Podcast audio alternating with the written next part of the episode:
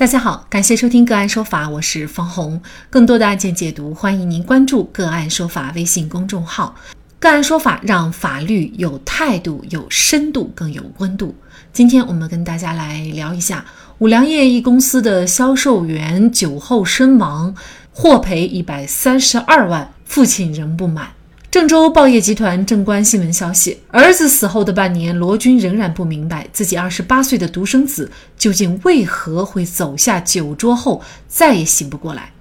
五月三十一号，罗军告诉正观新闻记者，他的独子罗世雄生前是五粮液旗下宜宾五粮浓香系列酒有限公司的销售员。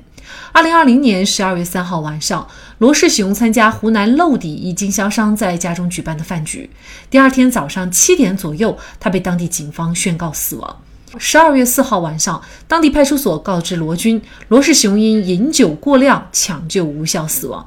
十二月五号，娄底市公安局联滨派出所出具了一份死亡证明，其中显示，二零二零年十二月三号晚上，罗世雄与其同事在娄底市经济技术开发区梁志华的家里聚餐。十二月四号早上七点左右，罗世雄因喝酒过多，深感不适，后经幺二零抢救无效，于四号九点左右死亡。事后，宜宾五粮浓香系列酒有限公司支付了丧葬补助金、一次性工亡补助金、失独扶助金、亲属抚恤金等，共计一百三十二万元。今年三月，罗军委托律师将十二月三号所有参与酒局的人员共十人全部起诉到了当地法院。四月十九号，罗军同律师一起再次前往湖南娄底寻找当天和罗世雄一同饮酒的经销商。在与他们面谈当中，罗军得知了事发当晚的细节。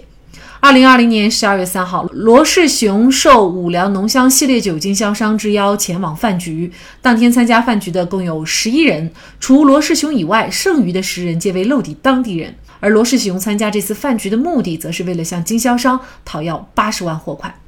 参与当晚饭局的梁志华告诉罗军，当天的饭局从十九点三十分左右持续到了二十一点，饮用的白酒为四十二度。饭局之后，罗世雄便留宿在梁志华家中。警方笔录显示，当晚十点左右，罗世雄有呕吐行为。第二天早上七点四十分，梁志华妻子发现罗世雄嘴巴张开，呼噜声特别大，呼吸困难，鼻子里有呕吐的东西，无法叫醒。梁志华夫妻二人便通知昨晚一同参与饭局的杨经理。其后，梁志华拨打了幺二零急救电话。医生赶到现场以后，给罗志雄做了简单的检查，并且要求梁志华夫妇配合其将罗世雄抬下楼。到五楼的时候，医生重新给罗世雄做检查，经抢救后，罗世雄死亡。但罗世雄在当晚究竟喝了多少酒？警方笔录和幺二零的抢救记录存在矛盾。警方笔录显示，多人称罗世雄只喝了七八两，而幺二零的记录则显示罗世雄喝了两斤。罗军认为，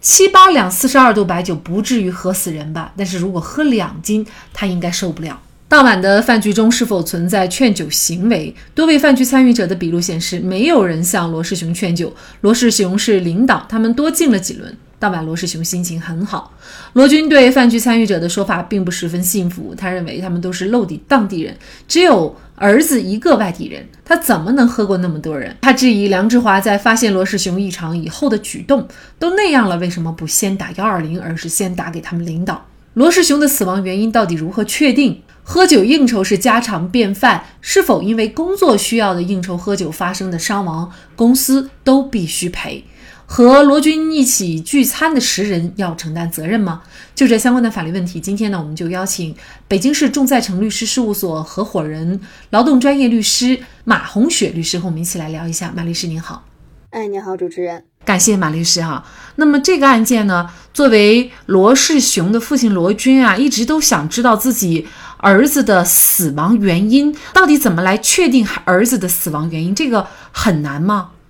嗯，是这样，因为死亡原因的确认呢，可能不是很难。针对于本案来说呢，罗罗世雄呢已经被这个火化了，那他的死亡原因肯定就是以这个医院出具的这个原因为准了。如果说罗世雄呢在当时的时候呢，呃，没有被火化之前，就是家属如果对死亡原因有争议的情况下呢。可以去做尸检，一般的情况下就是在死者这个死亡之后四十八小时内去做尸检。然后呢，如果说是这种尸体符合冷存条件的话呢，也可以延长七日。但是这要做尸检，必须要有死者的这个近亲属同意签字才可以做。这是根于民事这方面的。如果要是涉及刑事方面这般的呃尸检的情况下呢，那就是公安那边呢可能会根据实际情况来决定尸检，然后但是要解剖尸体，但这个尸检的情况下也是要有死者的近亲属来进行签字，这是一个程序性上的规定。但如果说在一刑事案件那边呢？说是呃，侦查官公安机关认为必须要做尸检，如果家属拒绝签字的情况下呢，就是在笔录中作明也可以进行尸检。尸检是确定准确死亡原因的一个重要的一个呃检查。呃，其实我们国家就是很多地方的一种传统观念，他是不愿意把呃死了的人又把他的这个尸体解剖开，因为觉得这个是无法接受的啊。所以是现实生活当中呢，我们也见到很多人他家属。过世了，但是呢，因为想保留全尸，不想解剖，所以呢，也是因为这一点就没办法确定到底死者他的死亡原因是什么。所以在这个方面，确实是需要大家，如果已遇到了，那么可能就是要做一个权衡来确定了哈，你到底是想选择哪一个方面。那么这个案件呢，我们会发现啊，罗世雄作为公司的销售主管，他呢是。呃，应酬喝酒应该可能是家常便饭啊。其实这个事情发生的也不是发生在工作的时间，因为是晚上；也不是发生在工作的地点，因为是在朋友的家里啊。那么像这种情况的死亡，公司应该来赔吗？也就是说，他算工伤吗？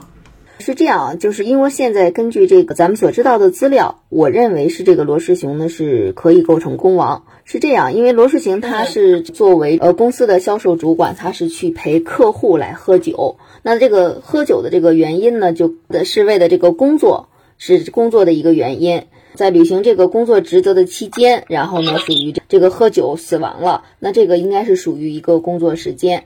虽然呢，这个发病的地点不是在公司，但他的喝酒的行为是属于公务，然后是履行自己的公司的一个职责。我认为呢，这个喝酒的这个地方呢，可以视为工作场所的一个合理的一个延伸，可以认为，我认为可以是符合公亡。针对这个情况呢，可能是说在咱们这个人力资源和社会保障部呢，关于工伤保险条有一个若干问题的意见。在这个意见中呢，也规定了，就是职工如果在参加用人单位组织或受用人单位指派参加其他单位的活动中受到的事故呢，应当视为工作原因。但参加与工作无关的活动呢，是是除外的。所以呢，根据这个解释的这个精神呢，我认为这个罗世雄他的这个情况也可也是一个工亡的一个状态。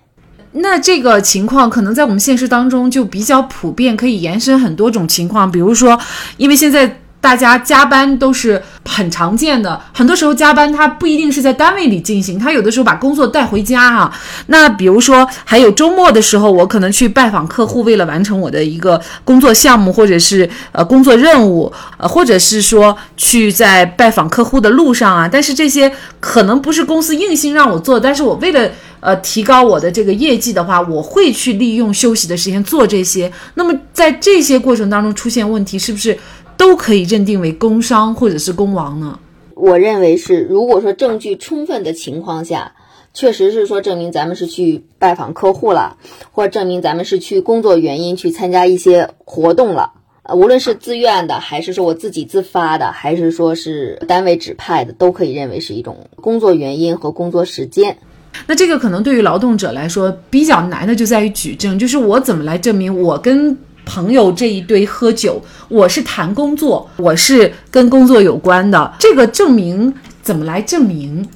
这个确实是有点难，但是工伤认定中呢，如果是这样的一个举证的一个规则，就是说，呃，如果劳动者认为是工伤，而用人单位认为不是工伤的话，由用人单位来举证。然后呢，工伤科呢，它是处于一个个居中调查的一个一个角色，所以说呢，就是双方在这个出现这个事故的时候呢，就是说可以把这个事情就是完完整整的去跟工伤科去表述、去陈述。然后工伤科再根据双方提供的证据以及他们所调查的情况来认定，就是大量的这个举证的责任是在用人单位，而不是在劳动者。但是劳动者可能要有一定的，就是说，如果说咱们的证据越充分越好，也是最容易认定工伤的。很多时候你谈事情无酒不欢，每个人都要喝酒，是不是？只要是谈跟公事有关的，发生了这个问题，都应该被认定为工伤或者是工亡。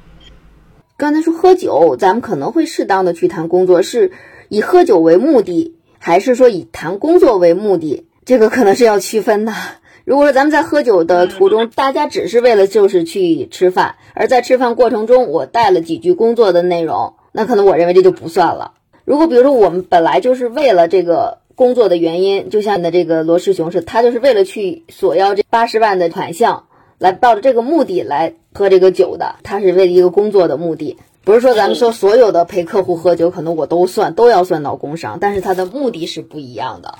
那这个其实对于单位的举证责任来说，也还是比较严格的哈。你一定要调查同桌的人的各种情况，是到底是为了喝酒还是为了工作。那还有一种情况就是领导要你去陪酒，那这种情况可能显然他如果一旦出事，就应该属于工伤或者是工亡了，是吗？呃，对，这如果说是说用人单位指派你去做这个事情的话，那肯定就是说视为是工作原因的。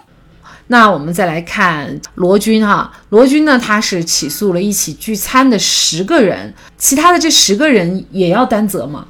就是罗军起诉这十个人呢，他主要是依据的是民事纠纷。这样的一般的案由呢，就是生命权、健康权、身体权纠纷这样的一个案由。如果这十个人在这个与罗世雄在饮酒的过程中有一定的过错的行为的情况下，那他们应该按照自己的过错比例来承担一个赔偿责任。但现在以往的一些判决中呢，对于聚餐一起来聚餐的人，可能是说因为法院会适用一个公平责任原则，就是给这个死者家属一个适当的一个补偿。但是现在民法典实施之后呢，对公平责任原则可能适用的就是比较严格了。这十个人如果说在罗世雄这个死亡的事件中存在过错，那么就应该按过错比例来承担赔偿责任。比如说他是去劝酒，或是说咱们经常会在电视上看到说，呃，你把这杯酒喝了，我就给你这个钱；你不喝，我就不给。那这种情况下，相应的人会按过错程度来承担赔偿责任。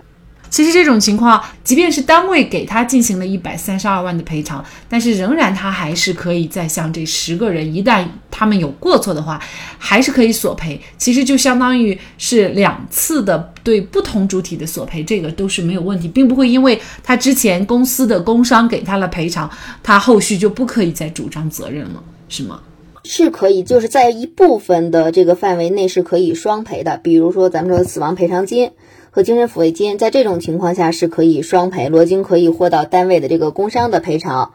然后这十个人呢，在聚餐的过程中有过错的情况下，他们也应该有一个赔偿。因为人的生命是无价的，身体健康是无价的，所以他是可以有一个双赔的一个状态。但是比如说鲁花的医药费就不可以，就只能是说有一方来赔了，那就是另一方就不用再赔了，完全是天补性的这种损失是不能双赔的。相信很多人身边都会有朋友或者是亲戚因为醉酒导致了伤亡，或者是其他的灾祸。所以古语说：“饮酒醉，最为丑。”好，在这里再一次感谢北京市众在成律师事务所合伙人、劳动专业律师马红雪。那更多的案件解读以及呢我们的线上视频讲法内容呢，欢迎大家关注我们个案说法的微信公众号。另外，您有一些法律问题需要咨询，都欢迎您添加幺五九七四八二七四六七这部手机号的微信号向我们进行咨询，我们会将您的问题转给我们专业资深的律师进行解答。好，感谢您的收听，我们下期节目再见。